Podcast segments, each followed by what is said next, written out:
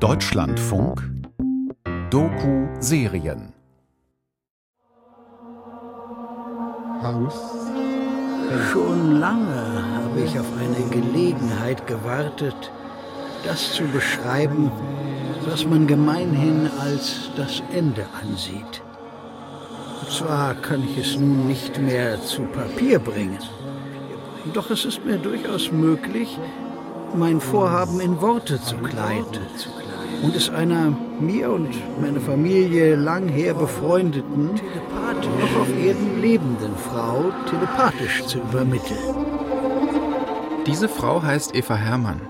Als selbsternanntes Medium hat sie in den 1970er Jahren angeblich Kontakt zu Mr. Literatur-Nobelpreis Thomas Mann höchstpersönlich aufgenommen.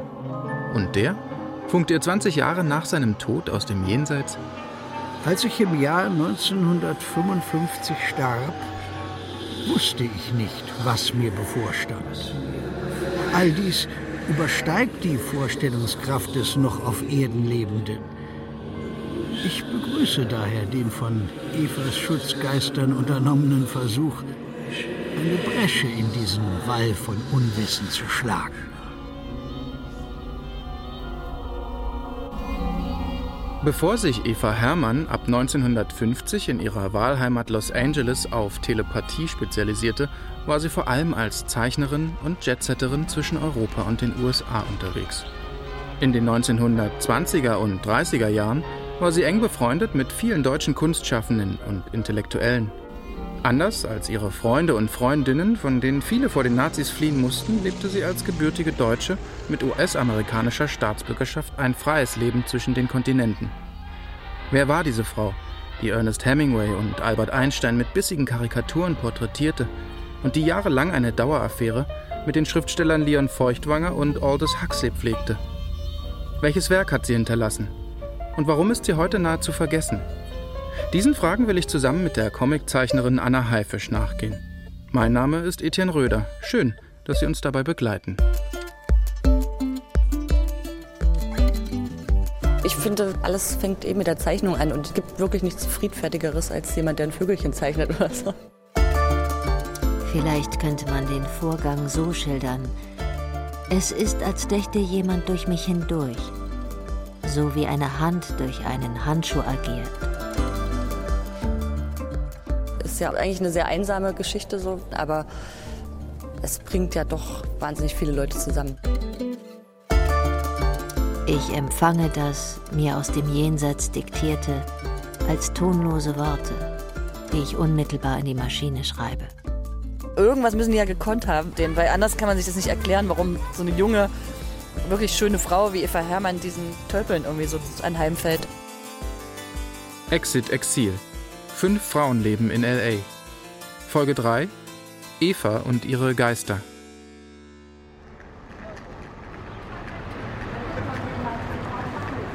Ein sonniger Morgen in Leipzig. Der beeindruckend große Bahnhof mit seinen riesigen Glasfenstern erinnert mich ein bisschen an New Yorks Grand Central Station. Von hier aus gehe ich zehn Minuten bis zum Museum der Bildenden Künste. Als ich ankomme, sitzt Anna Heife schon auf der Treppe vor dem Eingang des Museums einem riesigen, transparenten Würfel aus Glas. Ach, hallo. Hallo Anna. Da? Hi. Du hast gefunden. Ich habe gefunden, bin einmal rumgelaufen hier. Grüß dich. Hi. Schön, dass ich dich sehe. Ja, genau. So. Hab dich gleich erkannt an deinen Farben. mit ihren roten Lederschuhen, der lila Hose, einem knallgelben Pulli mit Smiley drauf und rosa Cappy auf dem Kopf sieht Anna Haifisch aus wie ihre eigenen Comics. Mit den Zeichnungen in Orange, Gelb und Lila Tönen hat sie in der Comicwelt viel Bekanntheit erlangt. So viel, dass ihre Arbeiten jetzt auch im Leipziger Museum ausgestellt werden. Ja, voll. Cool. Ja. ja lass reingehen. Ja, super. Wir treten durch die riesigen, schweren Eingangstüren in ein lichtdurchflutetes Foyer. Dahinter Wände aus hellem Holz. Die Ausstellung mit dem Titel Chez Schnabel ist im Untergeschoss aufgebaut. Die breite Treppe runter und dann leuchtet uns der sonnengelbe Boden des Ausstellungsraums entgegen. Der Boden passt ja schon mal. Ist der immer ja, so gelb? Der wurde extra verlegt. Ja. Hast du dir den Boden ausgesucht? Äh, ja, also genau. Ja, ich weiß, hätte von mir aus noch gelber sein können. Aber Ja. das, ähm, Der gelbe Linoleumboden ist für mehrere 10.000 Euro auf 650 Quadratmeter verlegt worden. Er hat die gleiche Farbe wie Annas Pulli und viele ihrer Werke. Die Bilder, die man sich sonst als kleine Comickästchen in Büchern anschauen kann, hängen jetzt als riesige Plakate an den Wänden. Ins Buch hineinlaufen. Das war die Idee der Ausstellung. Ja, jetzt gehen wir hier in die Ausstellung rein. Ich finde, immer wieder ist es total toll, hier zu kommen und diese riesigen Bilder von dir zu sehen. Ja, ich finde es auch cool, dass man in groß. Das, ich meine, das ist ja irgendwie schön, mal so eine Ausstellung mit so einem Budget und so, dass, dass man alles machen kann, was man. Also gut, schon immer mal machen wollte ich es eigentlich nicht, aber irgendwie, aber irgendwie hat sich das jetzt ganz gut ergeben.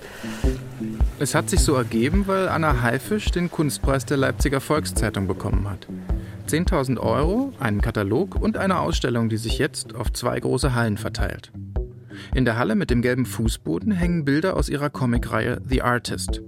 Eine dreibändige Geschichte, die sie in der Comicwelt bekannt gemacht hat.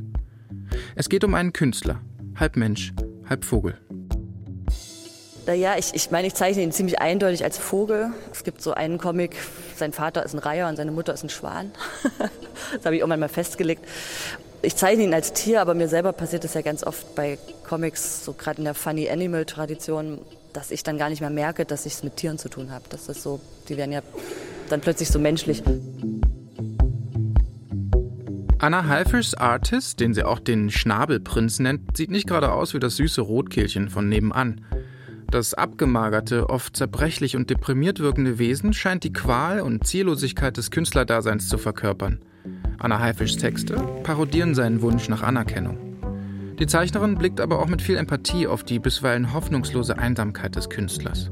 Zum Beispiel, wenn der Künstler sich eingeschüchtert hinter einem Schrank versteckt und nur mit einer Schale Fruity Loops hervorzulocken ist. Oder wenn er am Tisch mit Künstlerfreunden sitzt, die einem Kurator gefallen wollen und der dann, um auch mal was zu sagen, einen dämlichen Kommentar über Erbsen von sich gibt. Anna schafft es, diese innere Leere in eine äußere Figur zu zeichnen, bei der man weder weiß, ob es sich um ein Tier, einen Menschen, eine Frau, einen Mann oder vielleicht sogar um sie selbst handelt. Alles, was ich beschreibe, ist natürlich in irgendeiner Form auch wahr, aber ich übertreibe natürlich auch. Und ich lasse ja auch die Künstlerfigur, das ist ja wie so ein kleiner Jesus, oder der muss dann eigentlich für mich die ganzen schrecklichen Dinge erleben. Also ich bin dann total sadistisch beim Zeichnen und denke, wie kann ich es schlimmer machen für ihn und reite ihn sozusagen rein. Anna Haifisch wurde 1986 in Leipzig geboren. Als Kind ging sie nahezu wöchentlich mit ihrer Mutter in den städtischen Zoo, erzählt sie. Die Tiere dort haben ihre Kunst maßgeblich geprägt, genau wie Klassiker der Funny Animal Tradition, wie die Peanuts oder Jean de Brunhoff, der Schöpfer von Babar, dem Elefanten. Inzwischen sind wir im nächsten Raum angekommen und vor einer zweieinhalb Meter hohen Zeichnung von Buchrücken stehen geblieben. Darauf sieht man die Titel, die sie beeinflusst haben. Bilderbücher. Yuichi Yokoyama? Mhm, der ist ein zeitgenössischer japanischer Manga-Zeichner, aber so ganz experimentell. Der ist sehr formal und also hat ganz viel mit so Lautmalerei zu tun. Äh, total tolles Zeug. Du hast ja auch in deinen äh, Comics immer wieder japanische Schriftzeichen. Man erkennt sie als solche, aber du benutzt die als Paus pro Toto oder sprichst, sprichst du Japanisch? Oder? Nee, nee, nee, ich, nee, nee, Japanisch spreche ich nicht. Das schön wär's. Meine Oma hat das tatsächlich gelernt zu Ostzeiten. Die hat dann so übersetzt, so Staubsauger-Manuals und so.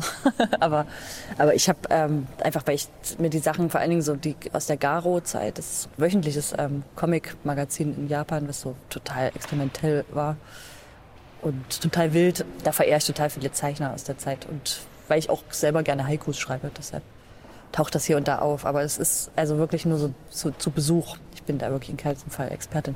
Du übersetzt die Haikus ja auch ins Bild. Ja, eh. Auf das Zeichenpapier tropft es aus meinem Schnabel. Es ist bitterkalt. Arme Reihe, niemand verkauft dir einen Schal für dein Vogelgeld. Müllwiesel, auch du könntest eine Wollweste gebrauchen. Kommt alle rein, ich gewähre euch Unterschlupf in meiner Kammer des Wahnsinns, meinem Nest. Auf den ersten Blick haben Anna Haifischs Tierbilder und die Künstlerkarikaturen von Eva Hermann wenig miteinander zu tun. Haifisch malt bunte Bilder mit Sprechblasen, zum Beispiel zwei Mäuse, die einen Krankenwagen fahren. Hermann hat dagegen schwarz-weiße Porträts gezeichnet, die mit nur wenigen Strichen das Wesentliche einer Persönlichkeit festzuhalten versuchen. Diese Porträts sind gemalte Kommentare zur abgebildeten Person, oft ironisch, manchmal frech. Aber wer ist die Zeichnerin dahinter? Als Kind verbringt Eva Hermann viel Zeit im Münchner Atelier ihres Vaters Frank. Der ist Maler und wurde in New York geboren. Sowohl er als auch Eva leben vom üppigen Erbe des Großvaters.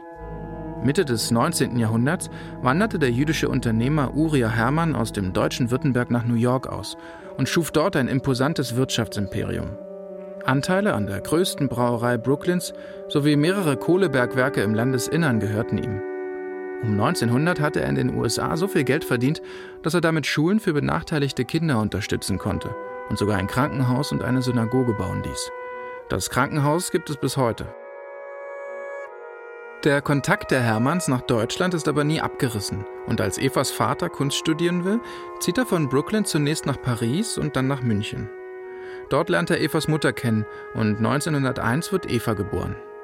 Eva Hermann ist genau wie ihre beiden Eltern Jüdin, eine Tatsache, die für sie aber nie eine große Rolle gespielt hat. Die Familie lebt einige Jahre in derselben Straße in München, in der auch die Familie des Schriftstellers Thomas Mann wohnt, ohne dass sie Kontakt miteinander haben. Klaus und Erika, die Kinder von Thomas Mann, lernt Eva 1927 dann in New York kennen. Die Mann-Geschwister schreiben später: Das originellste zeichnerische Talent, das wir in New York angetroffen haben, hieß Eva Hermann. Die Nachmittage in ihrem Atelier vergisst man nicht mehr. Es liegt im 38. Stock eines Broadway-Hotels.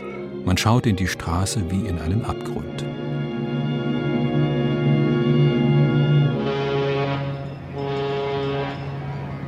Nach New York reist Eva mit ihrem Vater zum ersten Mal, als sie 19 ist. Erst will sie dort Schauspiel studieren, entscheidet sich dann aber gegen das Rampenlicht und folgt dem väterlichen Vorbild.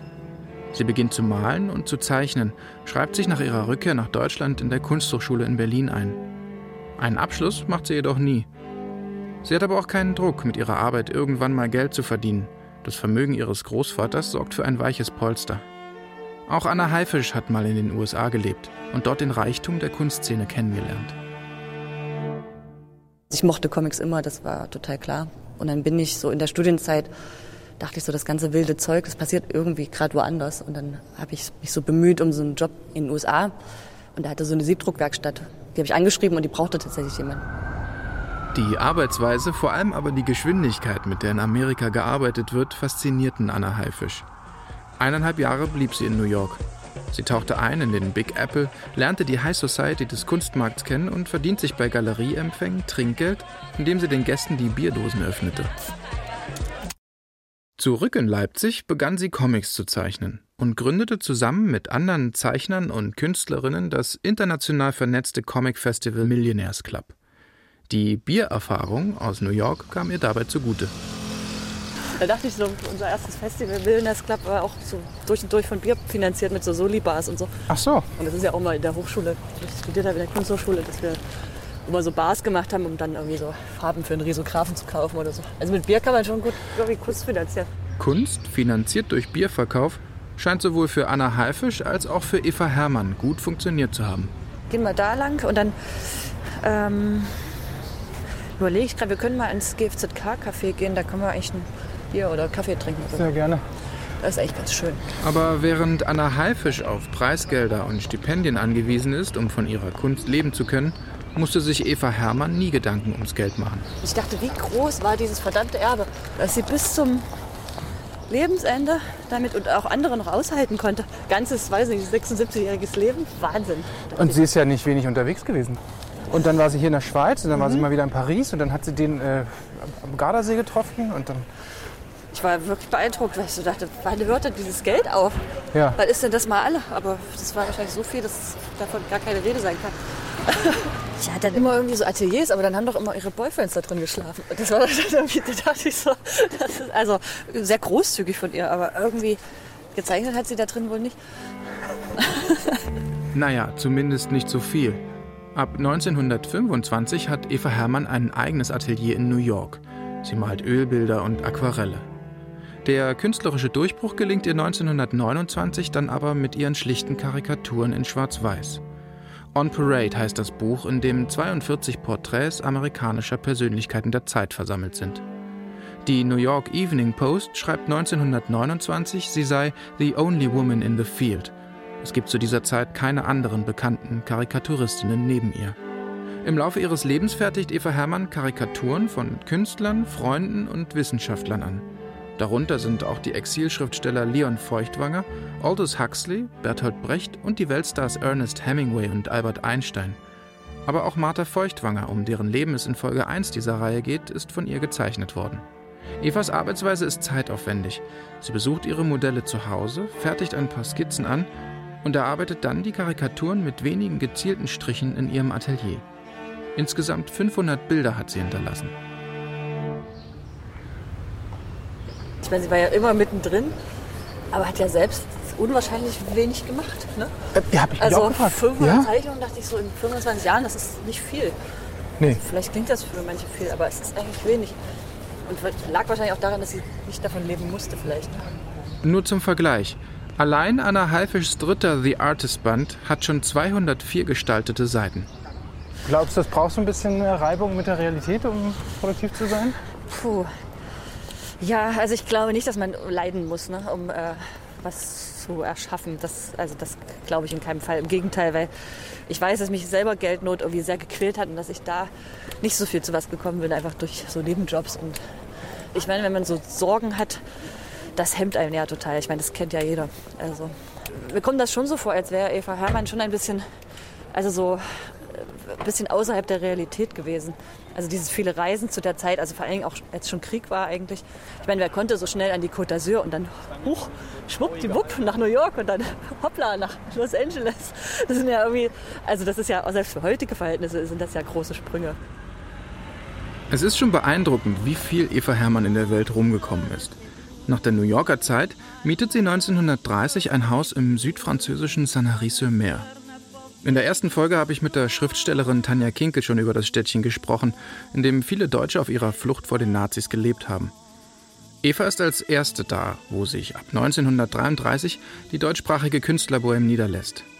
Die Manns, Ludwig Marcuse, Franz Werfel und seine Frau Alma Mahler-Werfel gehen bei ihr ein und aus. In Sanary trifft Eva Hermann auch auf den Schriftsteller Aldous Huxley. Ihn zeichnet sie nicht nur, sondern beginnt auch eine mehrjährige Affäre mit ihm, obwohl der bereits verheiratet ist. Genau wie Leon Feuchtwanger, mit dem sie auch eine jahrelange Liebschaft eingeht. Die beiden verbringen viel Zeit miteinander, in Hotels in Paris oder im Spielcasino von Cannes. Was Eva Hermann an Feuchtwanger und Huxley fand, kann Anna Haifisch nicht so richtig verstehen.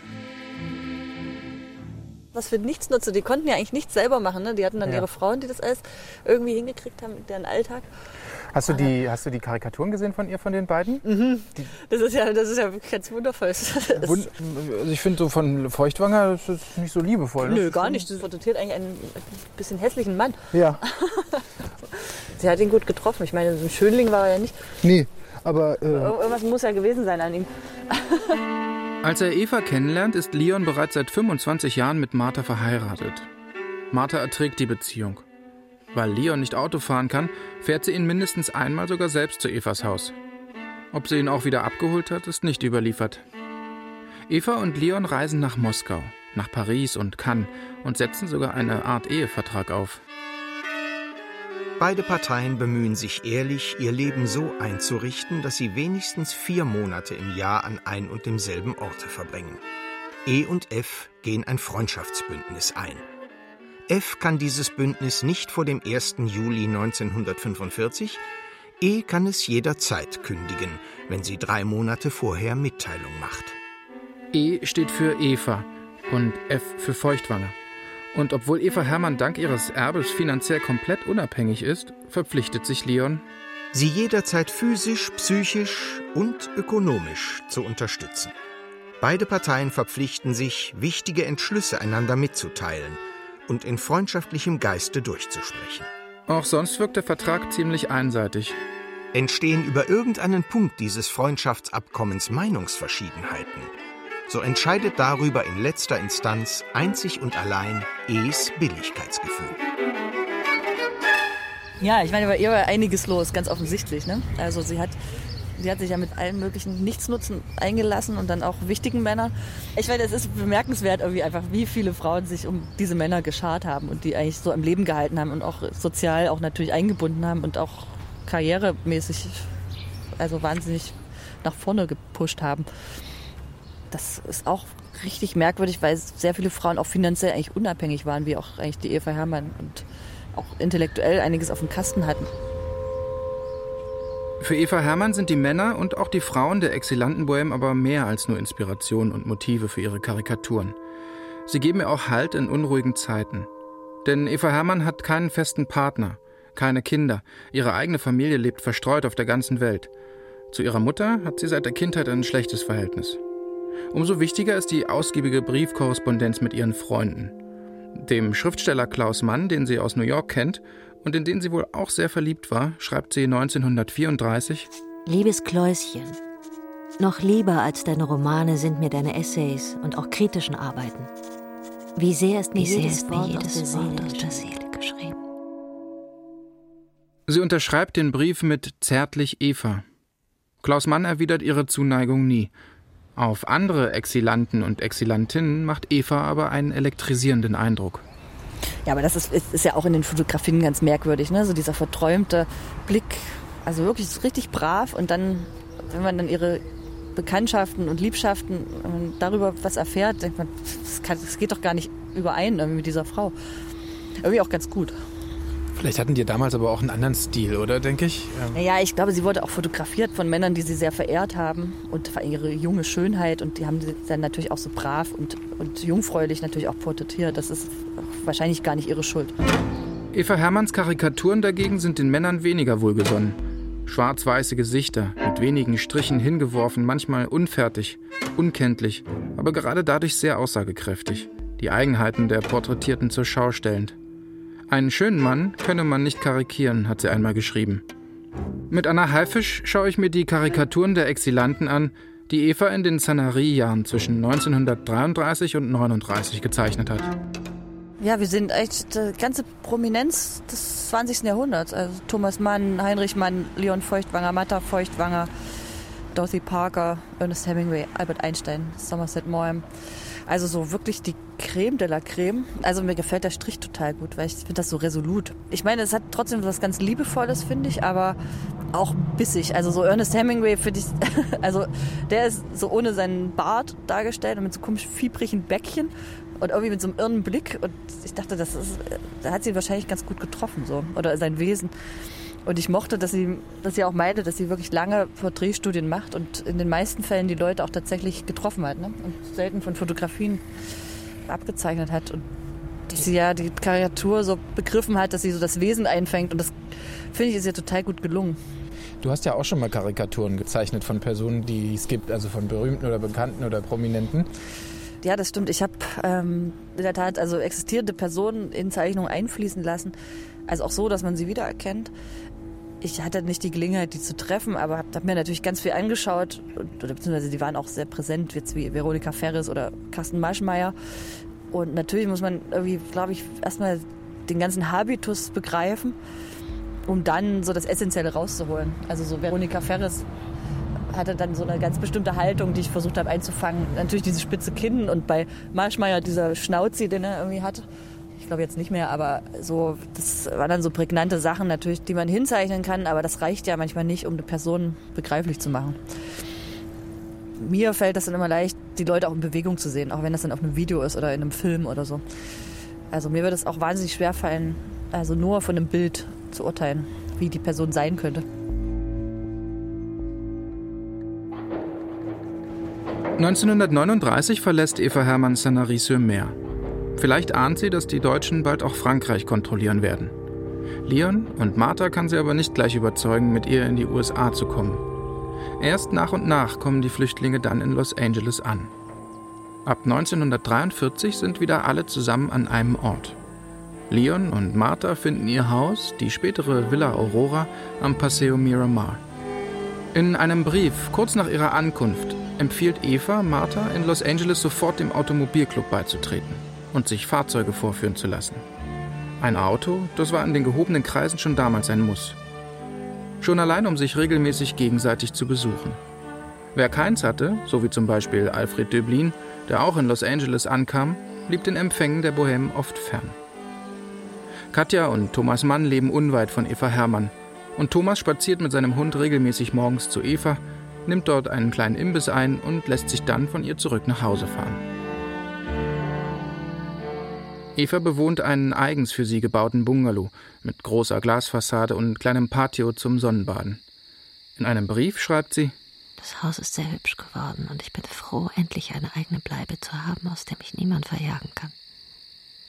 Wenn man so allein lebt wie, ich, allein lebt wie ich, ist es schon viel ist wert, schon viel wert wenn man abends allein nach Hause kommt. Das klingt nun trauriger und einsamer, als es sein sollte. So zurückgezogen ich lebe, ich möchte mit niemandem tauschen. Es hat seinen Sinn und sein Schönes. Und ganz ohne soziale Kontakte lebt sie auch nicht. Abends gibt sie Empfänge und Lesungen für ihre Freunde, wie in den sorglosen Tagen in Sanary. Und Eva Hermann kommt zum ersten Mal richtig an einem Ort an. 25 Jahre wohnt sie hier. Mit der Familie Mann verbindet sie eine sehr enge, familiäre Beziehung. Sie hilft ihnen bei der Ankunft in LA, Sie verbringt die Weihnachtsfeiern im Hause Mann, wird zu Einrichtungsfragen konsultiert, über den Gesundheitszustand der Familienmitglieder informiert. Mit Martha Feuchtwanger tauscht sie sich über die besten kalifornischen Skigebiete aus und sie baut ihr Interesse für Spirituelles weiter aus. Mit Aldous und Maria Huxley nimmt sie an Seancen teil und lässt sich später sogar zum Medium ausbilden. Gegen Ende ihres Lebens veröffentlicht Eva Hermann zwei Bücher – von drüben, Teil 1 und Teil 2, vereinen Botschaften, die sie aus dem Jenseits von Schutzgeistern, aber auch von ihrem Ziehvater Thomas Mann empfangen haben will.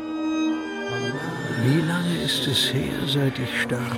Im August werden es genau 20 Jahre sein. 20 Jahre? Wissen Sie denn nichts von all den Ihnen zu Ihrem 100. Geburtstag zugedachten Huldigungen? Oh doch.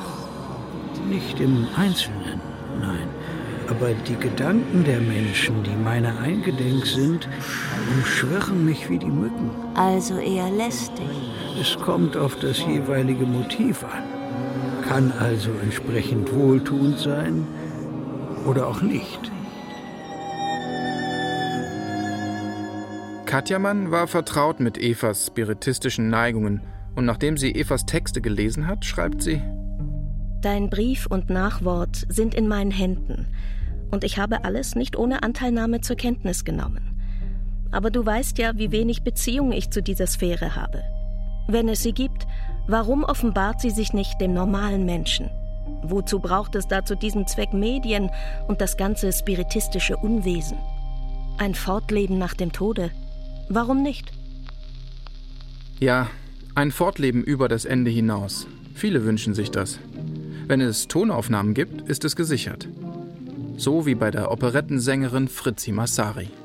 Was du die Gesellschaft redet zwischen Lunch und Dinner, nachmittags beim Pfeiferklock von Madame X und Madame U. Am besten ist, man hört den Leuten gar nicht zu.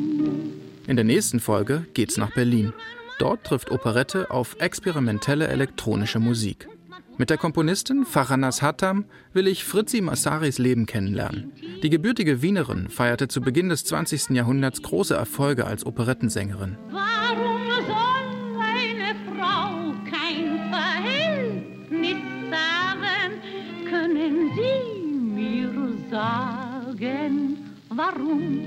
Lieder wie Warum soll eine Frau kein Verhältnis haben waren richtige Gassenhauer. Aber auch Fritzi Massari musste vor den Nazis fliehen und in Los Angeles konnte sie nie wieder an ihre Erfolge anknüpfen. Es waren die ersten Jahre hier ziemlich schwierig für mich. Es hat mir auch im Anfang Hollywood besonders gar nicht gefallen. Exit Exil. Fünf Frauenleben in LA. Folge 3. Eva und ihre Geister. Von und mit Etienne Röder. Mit Zitaten aus den Büchern von Drüben von Eva Hermann und Escape for Life von Erika und Klaus Mann. Sowie aus den Briefwechseln zwischen Eva Hermann und Leon Feuchtwanger, Johannes Erbecher und Katja Mann. Es sprachen Nicola Gründel, Volker Niedererfahrenhorst, Axel Gottschick, Martin Schaller und Sigrid Burgholder. Ton und Technik Christoph Rieseberg. Regie Philipp Brühl. Redaktion Anna Seibt. Produktion Deutschlandfunk 2022 in Zusammenarbeit mit Villa Aurora und Thomas Mannhaus.